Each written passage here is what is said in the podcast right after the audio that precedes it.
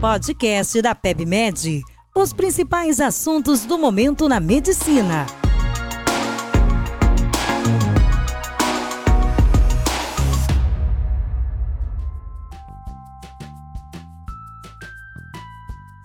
Olá, sejam bem-vindos a mais um podcast da PebMed. Eu sou Vitor Henrique, médico ginecologista e conteudista da PebMed. Hoje iremos discutir sobre o 26º Hormogin, Jornada de Hormônios e Ginecologia, o maior congresso baseado em evidências sobre ginecologia endócrina.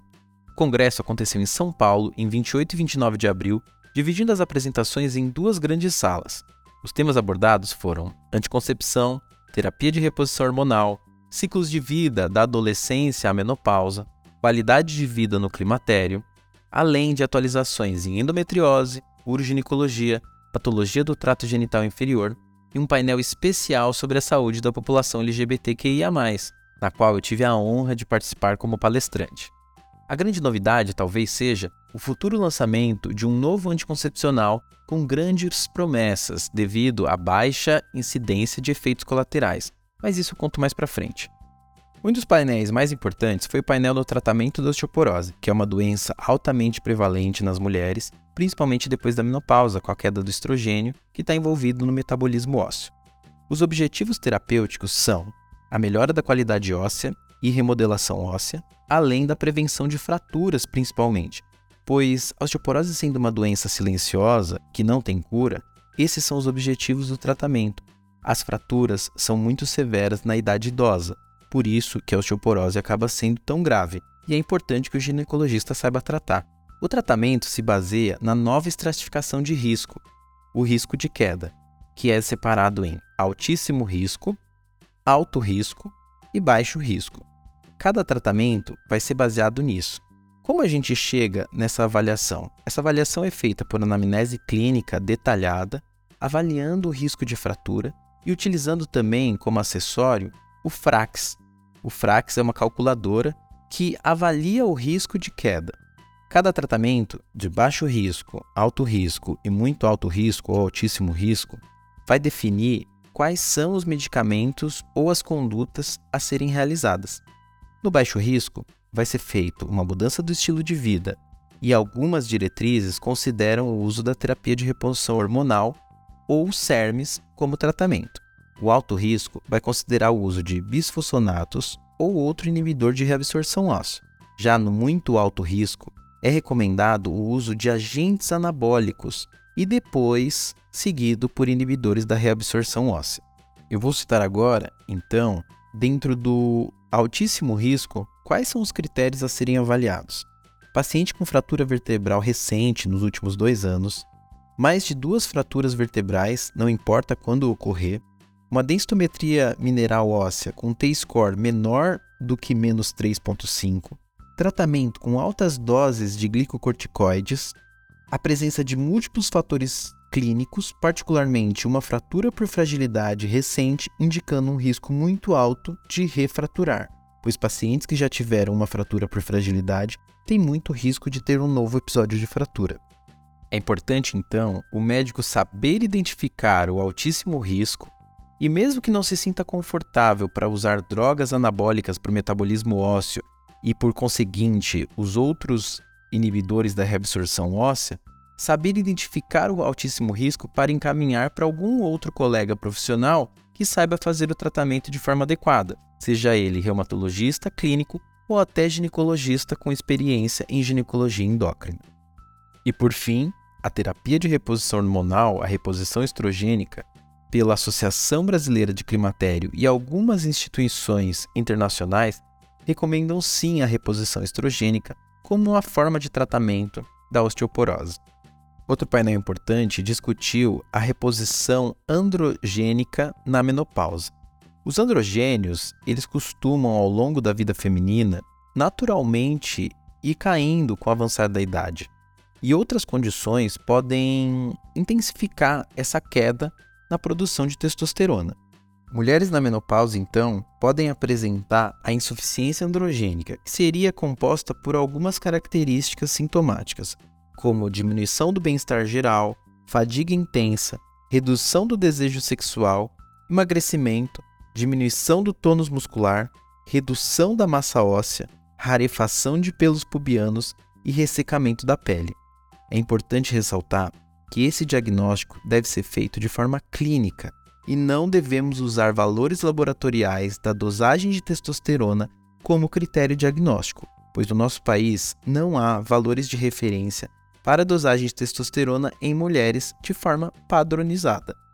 Os consensos atuais definem que o uso de testosterona como tratamento e reposição só é indicado nos casos de transtorno do desejo sexual hipoativo em mulheres no climatério. Nessa situação, existe a indicação sim de reposição de testosterona. A forma como isso é feito é de forma transdérmica, mas infelizmente no nosso país não existe nenhum medicamento já formulado, sendo necessário o médico prescrever em farmácias de manipulação. Vale ressaltar que os níveis de testosterona atingidos com esse tratamento devem sempre ficar em níveis fisiológicos de testosterona para mulheres no menacme, ou seja, valores que a mulher de forma natural teria.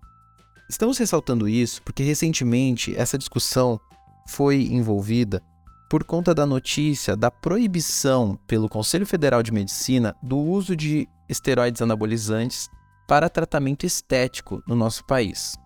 Durante os painéis e apresentações, muitos participantes fizeram perguntas para os membros presentes na mesa de discussão, justamente sobre a questão dos implantes hormonais, os famosos e ditos chips da beleza, que são utilizados como recurso para o tratamento de insuficiência androgênica ou então em busca de benefícios estéticos. O posicionamento dos participantes e dos palestrantes foi muito similar.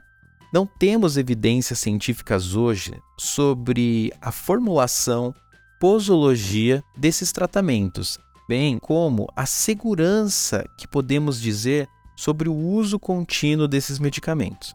Uma vez que não há uma padronização no uso seguro, recomenda-se então, assim como a Febrasgo faz, que não se utilize tratamentos com implantes hormonais para fins estéticos, nem como para o tratamento de doenças, já que não há um protocolo e um guideline estabelecido. O único implante hormonal reconhecido e aprovado pela Anvisa no Brasil é o implante com o progestagênio etonogestrel, que é utilizado para fins de anticoncepção. Outra aula importante foi sobre o tratamento baseado em evidência da síndrome pré-menstrual, a síndrome pré-menstrual são sintomas físicos e comportamentais que acontecem na fase lútea do ciclo menstrual, podendo acometer até 20% das mulheres na idade fértil, no menacme. 5 a 8% dos sintomas podem ser moderados a grave. Existe também o diagnóstico de transtorno disfórico pré-menstrual, que, para poder ser dado, deve seguir uma série de critérios, no entanto, muitas vezes, na prática clínica, a gente vê que as pacientes não contemplam todos os critérios do transtorno disfórico pré-menstrual que está muito bem estabelecido pelo DSM. No entanto, nós não vamos deixar de fazer o tratamento desses sintomas da síndrome pré-menstrual, ainda que ela não contemple todos os critérios diagnósticos. Pois, mesmo sem fechar diagnóstico, muitas pacientes têm grande sofrimento em saúde física e mental.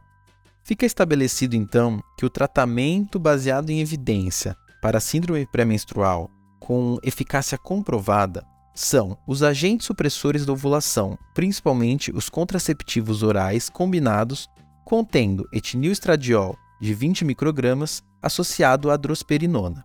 Esses são os estudos que mais evidenciam eficácia no tratamento dos sintomas da síndrome pré-menstrual. Além disso, inibidores da recaptação seletiva de serotonina também podem ser usados. Outro medicamento aprovado e reconhecido são os agonistas de GNRH. No entanto, isso vai ser muito difícil de ser utilizado em pacientes jovens, justamente por conta do bloqueio do eixo. Isso acaba sendo reservado apenas para pacientes mais na perimenopausa. Além disso, alguns estudos mostram possível eficácia com uso da atividade física regular como forma de tratamento, além de um fitoterápico chamado Vitex agnus castus, que tem demonstrado grande resposta no tratamento da síndrome pré-menstrual, mas ainda necessita de mais estudos. Em contrapartida, vale ressaltar também todos os medicamentos já testados que atualmente não têm comprovação científica com evidência alguma. Seriam eles: vitamina B6, restrição dietética, uso de anti-inflamatórios, espirulactonas, progestagênios, suplementação de cálcio, óleo de prímula, suplementação de magnésio, ômega 3 e terapia de cognitivo comportamental. O painel no qual eu participei no congresso foi justamente sobre acolhimento e atendimento à saúde da população trans. Aqui no portal PebMed, nós temos uma série Saúde LGBTQIA+, na prática. Você pode acompanhar diversos temas justamente sobre isso. No Ormogin, neste painel, discutimos como acolher a população trans que muitas vezes tem dificuldade de chegar nos serviços de saúde. Além disso, como é feita a hormonização em homens trans. Hoje em dia, acabamos utilizando no processo de hormonização para homens trans diversas medicações, sendo as principais enantato cipionato de testosterona ou um decilato de testosterona. É importante ressaltar que os efeitos físicos da testosterona são condizentes também à dose. Alguns pacientes podem desejar um efeito menos androgênico, menos virilizante, sendo possível o uso de gel de testosterona, um efeito transdérmico. Foi discutido também a questão de anticoncepção. Homens trans podem vir a ter relações pênis-vagina e precisam então de algum método anticoncepcional, pois a testosterona em si não é considerada um método anticoncepcional, ainda que muitas vezes leve muitos homens trans a não menstruar, a um estado de amenorreia. É importante durante as consultas sempre lembrar desses pacientes que o uso da testosterona, ainda que leve a amenorreia, não impede ovulação. Sendo assim, se ele tiver alguma relação de penetração vaginal, pode então vir a engravidar. Por último, um longo painel apresentou um futuro anticoncepcional que está para ser lançado no mercado, que vai ser composto por estetrol e drosperinona. O painel apresentou os benefícios do estetrol. O estetrol é um estrogênio com quatro hidroxilas, diferente das moléculas anteriores. A grande diferença e talvez o benefício e promessa do estetrol é que ele não tem um impacto no metabolismo hepático e não muda não tem efeito sobre a cascata de coagulação. Isso é de grande valia, pois o grande perigo ou medo que muitas pacientes acreditam sobre o anticoncepcional é a questão do efeito tromboembólico, o risco de trombose ou até mesmo AVC. Esse seria então o primeiro anticoncepcional com o efeito estrogênico, que é muito benéfico para muitas pacientes, para regularização do ciclo, dentre outros, porém sem o efeito adverso de alterar a cascata de coagulação, que leva muitas pacientes a não quererem utilizar ou muitas vezes não poderem utilizar por conta já de um risco basal tromboembólico aumentado. Em breve no portal traremos mais estudos e matérias sobre o estetrol. Acompanhe então no nosso portal e comente aqui se você tiver interesse de saber um pouco mais sobre isso. No fim do dia, o que podemos concluir nos avanços da ginecologia endócrina? Infelizmente, estamos numa era de muita desinformação e um fenômeno da fobia por hormônios, onde métodos contraceptivos hormonais são muitas vezes vilanizados. Paradoxalmente, o CFM proibiu o uso de esteroides anabolizantes para fins estéticos, já que muitas pessoas vinham fazendo uso de medicação de forma indiscriminada, medicações que não passaram por critérios de segurança para sua comercialização. Esse congresso, o Hormogin, reforçou então que a ginecologia endócrina é uma área de grande importância. A ginecologia endócrina já contribuiu muito para a qualidade de vida de muitas mulheres, seja na anticoncepção, ou no tratamento de patologias, ou no tratamento da reposição hormonal e climatério. Muitos estudos sérios e robustos estão sendo desenvolvidos para que os hormônios não sejam abolidos dos tratamentos, e sim usados com segurança e indicação clínica adequada. Se você gostou desse conteúdo, compartilhe e comente sobre os temas que você mais gostou e que deseja aprender mais.